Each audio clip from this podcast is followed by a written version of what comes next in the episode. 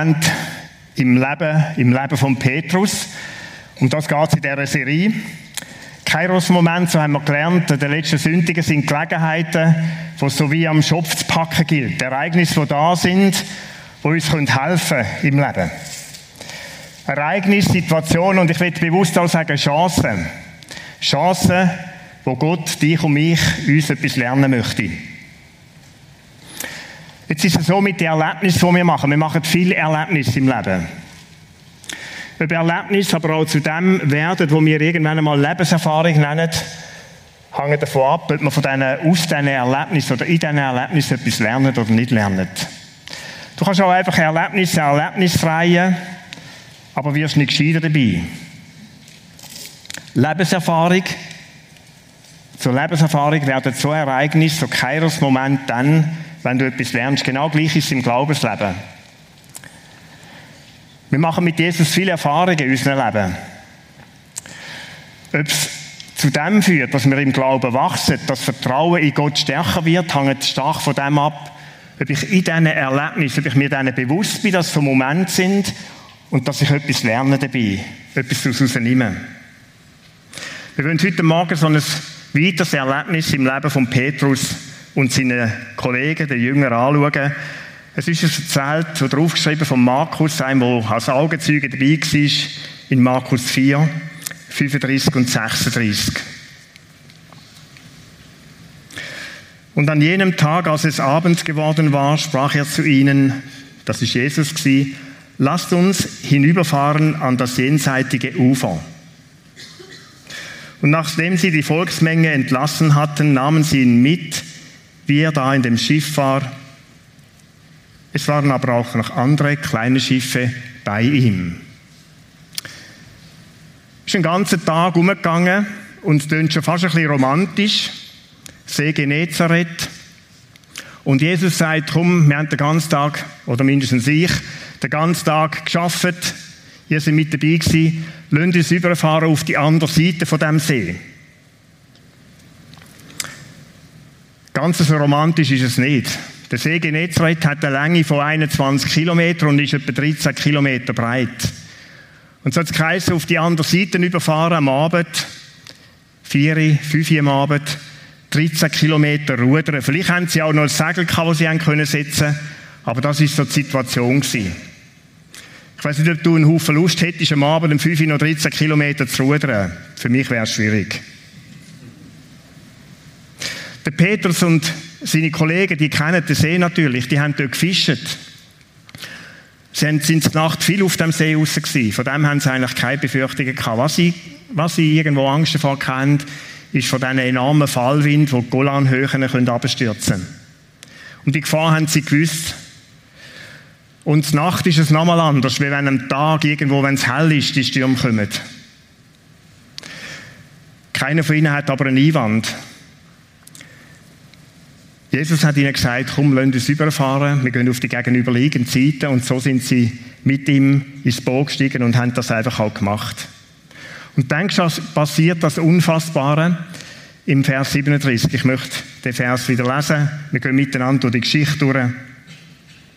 Und es erhob sich ein großer Sturm. Vor dem haben sie Angst gehabt. Es erhob sich ein großer Sturm und die Wellen schlugen in das Schiff so dass es sich schon, so dass es sich schon zu füllen begann. Ein ähnliches Szenario hat der Reto am letzten Sonntag schon gehabt bei, dem, bei dieser Geschichte, wo der Petrus auf dem Wasser dann läuft, wo Jesus ihnen entgegengekommen ist. Jetzt wieder so ein Sturm. Und wieder ist die Situation die, dass Jesus ihnen den Auftrag gegeben hat, wir fahren über den See. Auf den auf den Auftrag von Jesus hin, gehen sie dort raus. Und die Frage ist die gleiche wie letzten Sonntag. Ist es denn möglich, dass man, wenn man den Auftrag von Jesus tut, in Stürme kann geraten Ich habe da auch so ein, bisschen ein romantisches, verklärtes Bild manchmal in meinem Leben gehabt. Wenn ich mit Jesus lebe, dann ist doch der meiner Seite, wo wir vorhin auch gesungen haben, der weiß um die Schwierigkeiten, der kann doch die auch wegnehmen. Der kann es doch so machen, dass ich gar nicht in die Probleme, in die Stürme hineinkomme in meinem Leben. Aber es ist gerade anders. Du fragst dich vielleicht, warum ist es denn so? Einfache Antwort. Jesus möchte dich trainieren. Er möchte seinen Vertrauensmuskel oder deinen Vertrauensmuskel stärken. Der Petrus und seine Kollegen, die werden noch x-mal im Leben in so herausfordernde Situationen kommen. Sie werden es noch x-mal erleben, dass wenn sie im Auftrag von ihrem Herr etwas machen, dass ihnen da Wellen entgegenstehen, dass Stürme um sie herum toben. Es ist bis heute nicht anders. Dort, wo du dich aufmachst, und manchmal denkt es ist speziell dort so, dort, wo du dich aufmachst und das tust, wo Jesus dir sagt, gerade ist immer mal wieder in herausfordernden Situationen, in Stürmen, auch im Leben. Ich möchte bewusst sagen, die Situation, über die kannst du dich natürlich aufregen. Da kannst du über die irgendwo äußern, wie du auch immer willst. Aber eins habe ich gelernt in meinem Leben, sie bieten auch eine Chance. Die Herausforderungen bieten eine Chance. Sie bieten die Chance, im Glauben zu wachsen. Sie bieten die Chance, tatsächlich meinen Vertrauensmuskel in Gott zu stärken. Und sie bieten die Chance, Jesus gerade in diesen herausfordernden Situationen noch besser kennenzulernen. Die Geschichte geht weiter. Ich lese den ersten Teil von dem Vers 38. Sie sind so unterwegs, die Wellen schlagen ins Boot und dann steht da der Satz, und er war hinten auf dem Schiff und schlief auf einem Kissen. Das gibt es jetzt aber gar nicht, habe ich so gedacht beim Lesen. Der Gott, der sagt, ich bin immer an deiner Seite, der pennt hinten im Schiff auf einem Küssi. Der hat sich noch bequem gemacht. Die anderen rudern und paddeln und tun, schöpfen Wasser wie die Verrückten, wie die Wilden. Und Jesus schlaft. Völlig schräg. Irgendwie wirklich völlig schräg. Ich glaube, die Jünger, die haben das auch nicht verstehen. Auch der Petrus, der hat das nicht begreifen. Und ich kann mir vorstellen, dass sie sich total allein gefühlt haben, auf sich gestellt. Die Eindruck haben, wir müssen, wir müssen es irgendwie selber richten. Die Frage, die ich dir heute Morgen möchte stellen, kennst du die Situation auch in so Stürmen, in Herausforderungen? Dass du den Eindruck hast, wo ist denn Gott? Wo ist denn Jesus? Penta? Kümmert es nicht, dass ich irgendwo da rudern und strampeln, wie ich will und nicht rauskomme? Schlaft er? Die, die die Bibel kennen, die wissen, dass Leute also mal den Eindruck haben, Jesus schlaft. Auf dem Berg Kamel oben, wo Elia gekämpft hat für Gott. Da haben andere rundum, die Baalspriester, haben genau den Satz auch gesagt, du bist sicher, dass er nicht pennt? Dass er irgendwo abwesend ist, einfach nicht da? Ich kenne das Gefühl irgendwo auch. Der Eindruck zu haben, Jesus, wo bist denn du? In dieser Situation, ja. Ich habe mir die Frage gestellt, wieso schlaft denn Jesus? Ist denn das überhaupt möglich? Es ist ganz einfach, er ist einfach müde gewesen. Kann es denn sein, dass Gott müde ist? Ja, es kann sein, dass Jesus müde ist. Er ist ganz Mensch. Und die Geschichte ist ein Beispiel von denen, die zeigen, dass er eben ganz Gott, 100% Gott, aber auch 100% Mensch war. Und so ist er nach diesen anstrengenden Tagen, die er hinter sich hat und nach dem anstrengenden Tag auch jetzt einfach müde und ist eingeschlafen. Anders beim auferstandenen Jesus. Anders beim lebendigen Gott. Im Psalm 121, Vers 3, da steht der Satz oder die Zusage, der, der dich behütet, schläft und schlummert nicht. Da geht noch weiter in diesem Psalm, wir können ihn gerne durchlesen. Er hebt deinen Fuß, er wacht über dir. Er ist am Morgen da und er ist am Abend da. Der auferstandene Sohn Gottes. 100% Gott, der schlaft nicht, der schlummert nicht.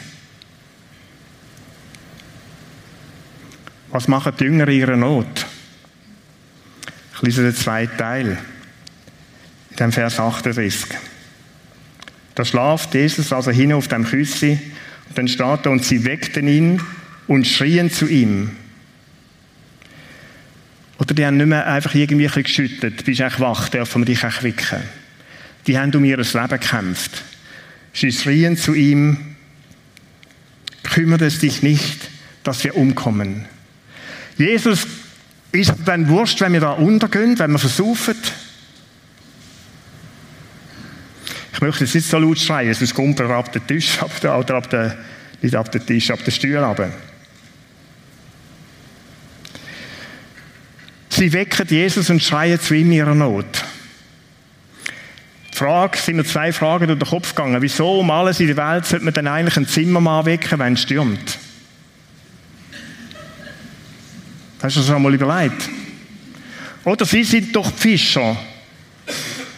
Sie sind doch da die Experten, die Nautiker und Matrosen. Sie haben eine Ahnung von dem See, um alles in der Welt. Wieso weckt man einen Zimmermann in einem Sturm? Auf dem Wasser hat es bekanntlich keine Balken. Was soll denn Jesus da schon ausrichten? Hast du das auch schon gedacht? Oder den Satz von Kollegen schon gehört, ja, was soll denn Jesus, der Zimmermann, da schon machen? Ich glaube, das ist etwas, was bis heute irgendwo gegenwärtig ist. Was soll Jesus denn da schon ausrichten? Ich kenne es von mir, du bettest zwar, aber hast doch irgendwo im Betten die Zweifel. So die Ja-Aber-Sätze. Ja, aber das letzte Mal hast doch du auch nicht Gott.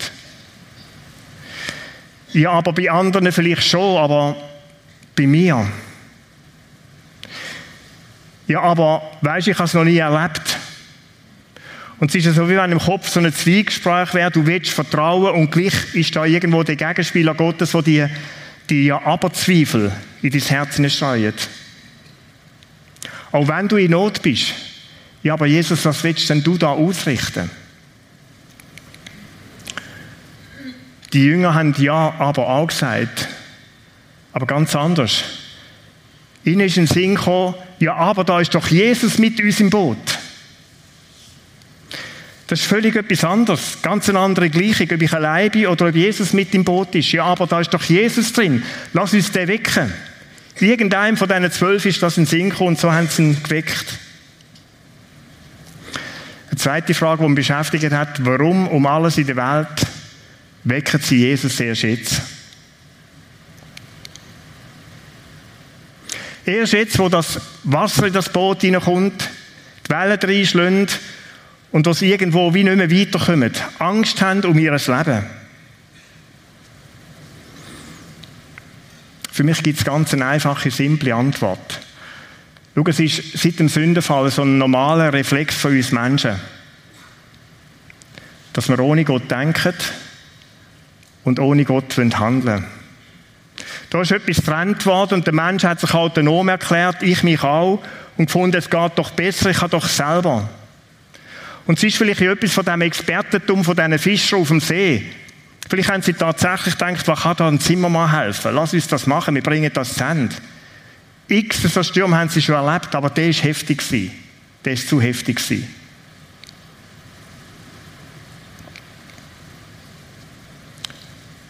Der Reflex, ich will ohne Gott. Und Gott dann so als Notnagel, wenn es gar nicht mehr anders geht. Dann, wenn ich wirklich tief Angst und Panik schiebe. Dann Gott. Die Männer, die sind so fokussiert auf den Sturm. Die haben so auf die Wellen geschaut, haben so zu kämpfen mit all diesen Elementen, die da um sie herum sind, dass sie es total außer Acht gelassen, vergessen haben, überhaupt an Jesus zu denken. Kennst du das? Kennst du das in herausfordernden Situationen? Die fangen ja leicht an, oder? Es gibt so zwölf Windstärken auf einem See. Das ist ein leicht Säuseln, das Wasser kräuselt. Und die Gefahr ist ja groß, dass wir dann Stufe 4, 5, 6 immer noch gehen und sagen, ja, da brauche ich Jesus nicht. Das können wir schon noch selber, oder? Und dann kommt irgendwann Phase 7, 8, 9, 10 und dann kommt der, der heftigste Sturm. Und du hast in dieser ganzen Phase von dieser Herausforderung, die gewachsen ist, nicht daran gedacht, mit der zu Gott zu kommen.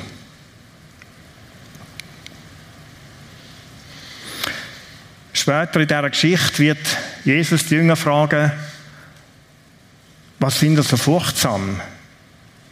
Das ist eine blöde Frage.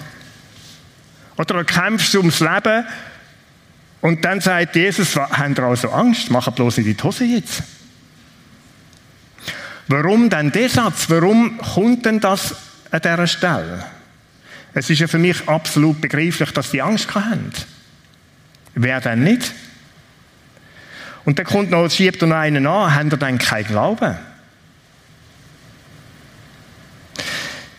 Als ich das für mich so durchgedacht habe, habe ich sagen, vielleicht hat der Satz, das, was Jesus aus dem rauszieht, mit dem zu tun, dass wir oft erst, wenn wir in absoluter Panik zu ihm kommen. Und so handelt, wie wenn er gar nicht da wäre. Aber schau, er ist mit im Boot. Aber wir lassen ihn nie auf der Seite. Und ich glaube, dass Jesus den Jüngern das will sagen mit dem, dass er ihnen die Frage stellt, Jungs, sie hätten viel früher noch kommen können. Kommt doch das nächste Mal zu mir.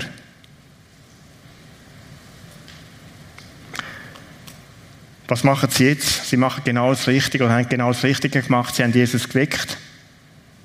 Und sie haben angeschaut, Jesus, wir gehen unter. Jüngerschaftslektion aus dieser kleinen Episode.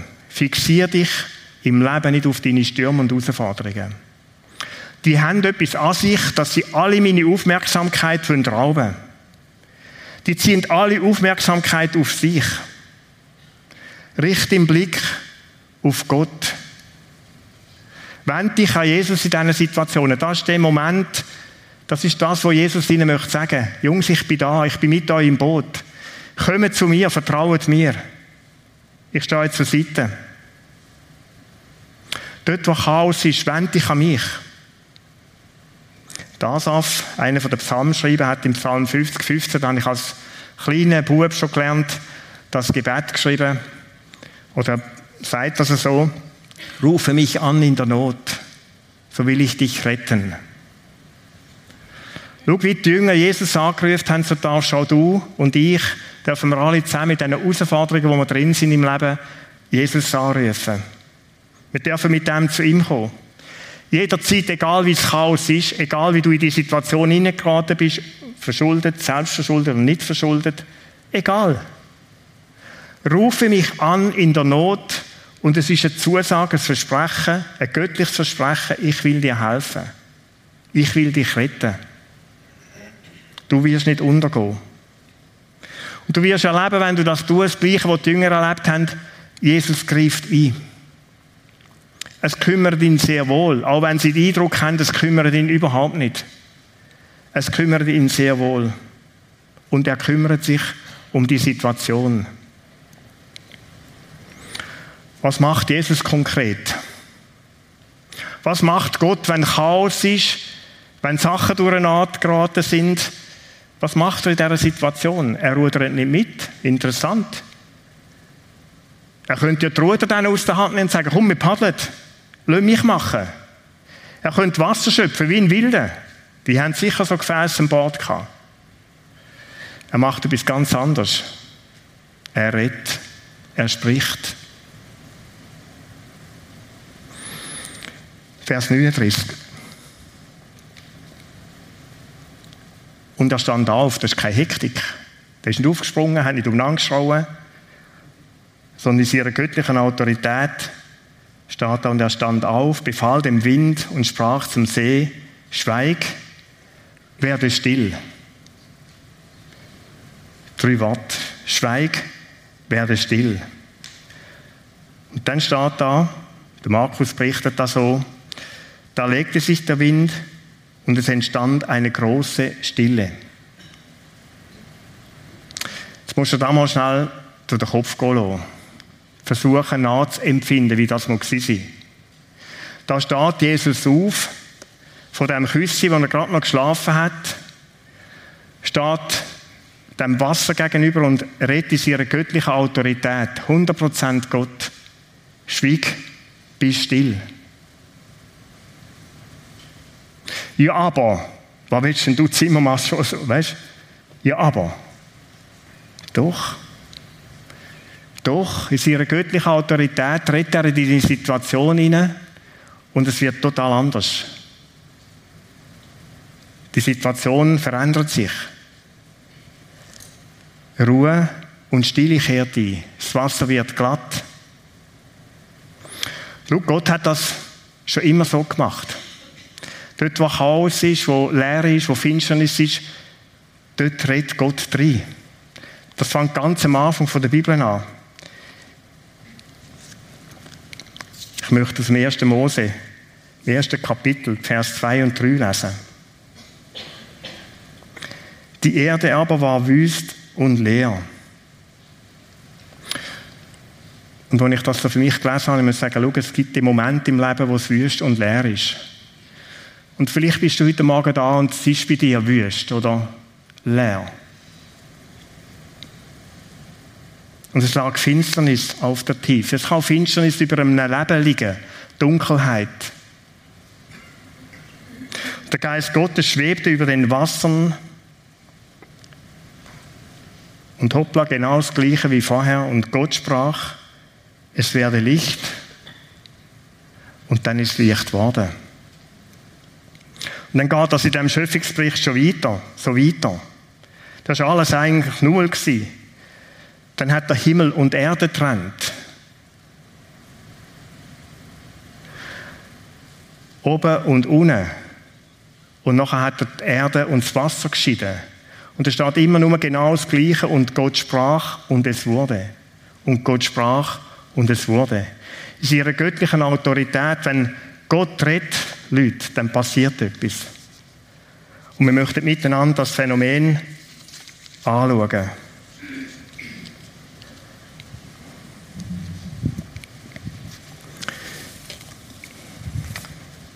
Ich will hier auf dieser Platte ein bisschen Chaos machen.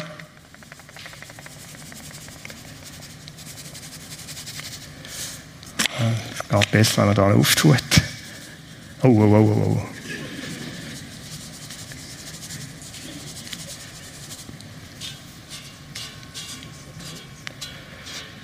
Nein, es ist kein Salz. Verrate nicht, was es ist. Ah, nicht verrückt, ist auch kein Zaubertrick. Das Bild für mein Leben, oder? Manchmal geraten die Sachen so durcheinander und es ist Chaos und du denkst, wie kommt das wieder gut? Und dann fängst du an, positiv zu denken. Da hat dir irgendwann mal einer gesagt im Leben, du musst, das ist alles im Kopf.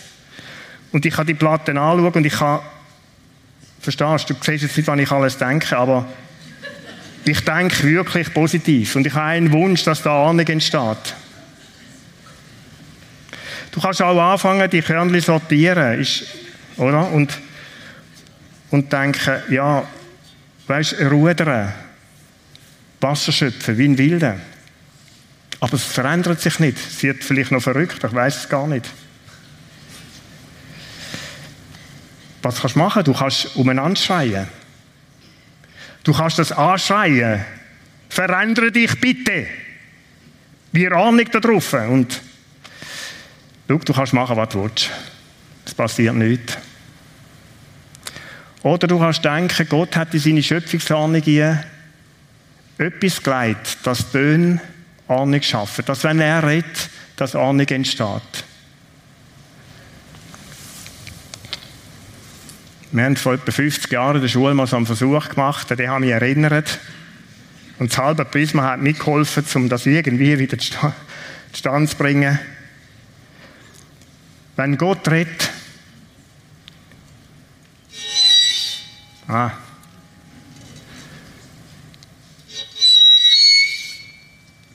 Ja, manchmal braucht es zwei, dreimal, bei Gott nicht.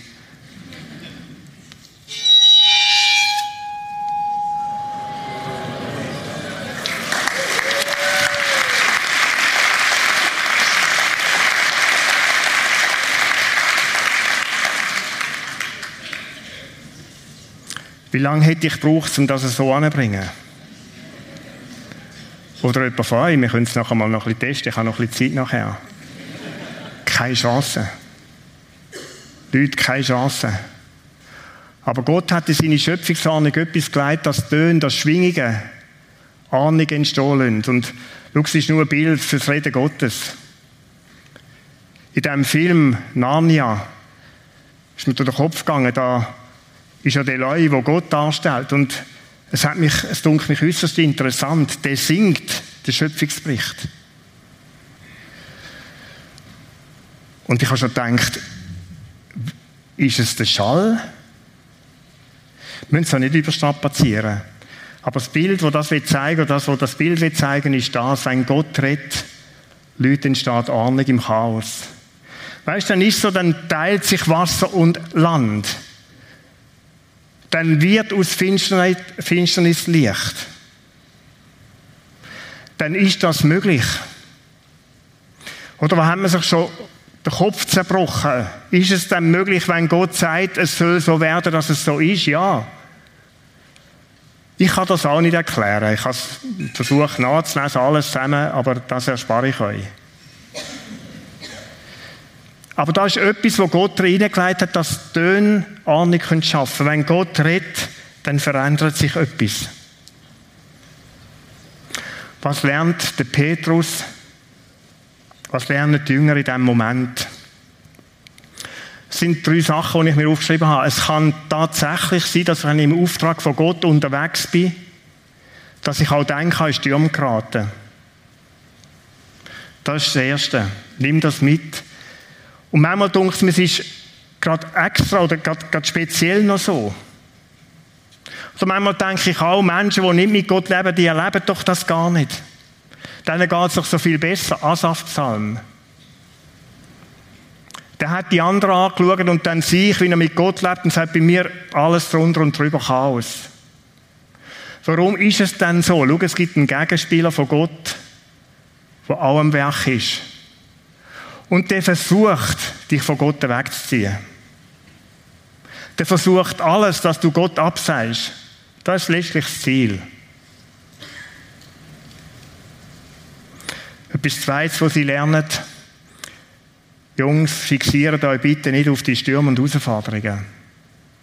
Sondern kommt in diesen Stürmen und Herausforderungen, kommt in all dem in dem Chaos, in dieser Leere, in dieser Dunkelheit, wo du vielleicht drin bist, komm mit dem zu mir.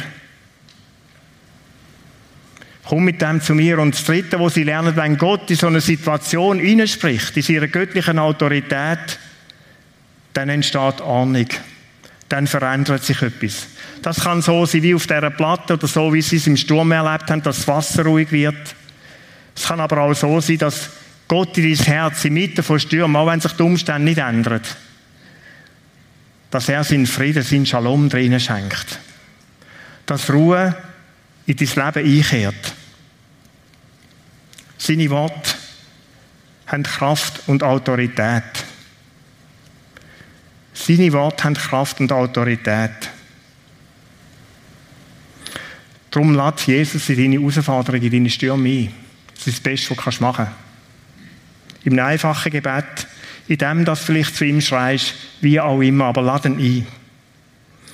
In Philippa 4, 6 bis 7, ich möchte euch die Vers lesen, das ist eine Möglichkeit, wie Gott Ruhe schenkt. Sagt euch um nichts.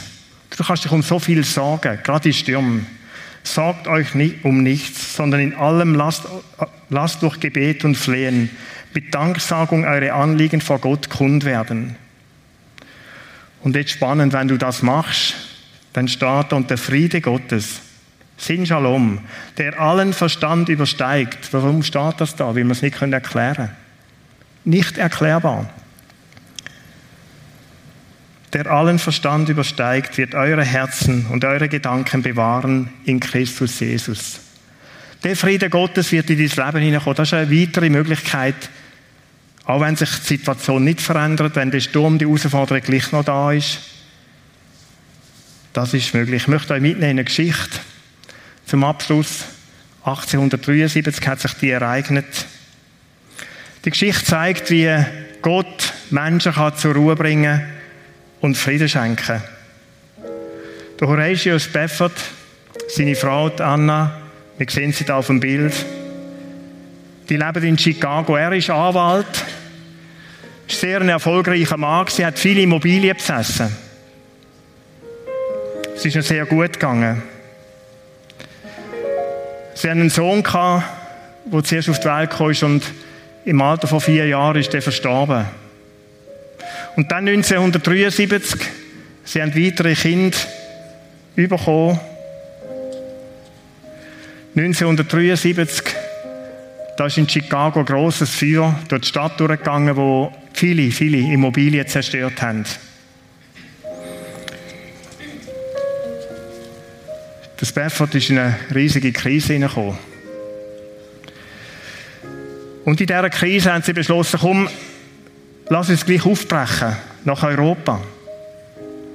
Und sie haben ihren Freund, den Moody, besuchen. Der Moody war ein Evangelist, wo viele tausende Menschen durch ihn zum Glauben gekommen sind. Und sie haben gesagt, in dieser Krise, komm, wir gehen gleich. Und wir werden ihn unterstützen. In seinen Vorträgen, in dem, was er tut. Und kurz vor der Abfahrt, wo sie haben wollen, übergehen, es war im Herbst hinein, da war die Rezession in Chicago in den USA so stark gewesen, dass er sich ums Geschäft kümmern und zu seiner Frau gesagt hat, Anna und zu seinen Kindern, gehen ihr voraus. Gehen ihr fangen. Und so war die Situation, dass er, dass seine Frau und die vier Kinder vorausgegangen sind. Sie haben das Schiff Ville du bestiegen im November und sind über den Atlantik hinein dampft und gesegelt. Das ist eine Kombination von Dampfschiff und Segel. Und auf dieser Überfahrt, da crasht ihr Schiff mit einem anderen Schiff. Das hat einen eisigen Rumpf gehabt. Und das Schiff sinkt in zwölf Minuten. Und 226 Menschen sind bei dieser Katastrophe gestorben. Die Anne wird gerettet. Ihre vier Kinder vertrinken. Und wo sie in England an Land gekommen ist, ist Verzweiflung da gewesen um sie herum. Und in dieser Verzweiflung hat sie ihrem Mann ein Telegramm geschickt. Und auf diesem Telegramm, da schreibt sie in dieser Trauer, in dieser grossen Not, in saved alone. Ich bin allein gerettet und du magst es nicht glauben, aber alle unsere Kinder sind umgekommen. Ich bin allein da. Und wo der Mann das liest, da überfällt ihn Trauer, da überfällt ihn auch Verzweiflung, packt ihn Trauer und er ist bekümmert und er beschließt an diesem Tag sofort nachzureisen. Und er geht auf eines der nächsten Schiffe und will auch über segeln nach England zu seiner Frau. Und wo sie mitten auf dem Atlantik gekommen sind, da sagt der Captain von dem Schiff zu ihm, wo sie dieser Stelle sind, schau, das ist etwa die Stelle, wo das Schiff mit ihren Kindern untergegangen ist. Und wo sie an dieser Stelle sind, wo er so der Reling steht, mit dem Captain zusammen, da schenkt ihm Gott Wort. Und er schenkt ihm die Worte von dem Song, er fängt an aufzuschreiben. It is well with my soul. Und der Frieden kommt in sein Herz hinein. Und er schreibt das Lied, dort der Reling. It is well with my soul in der grössten Katastrophe, in der grössten Trauer hinein. Im Schwierigsten, wo du als Mann, als Vater vermutlich nur kannst erleben.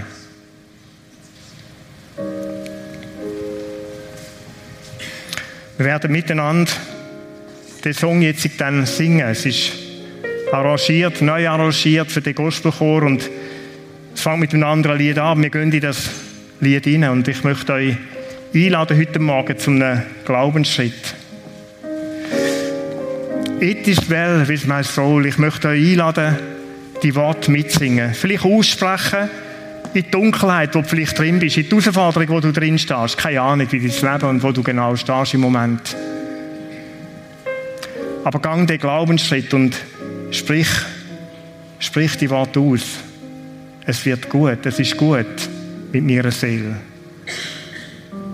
Nicht, weil ich so stark bin, sondern weil der Allmächtige mit dabei ist, auch in diesen Stürmen, auch in Katastrophen. It is well with my soul.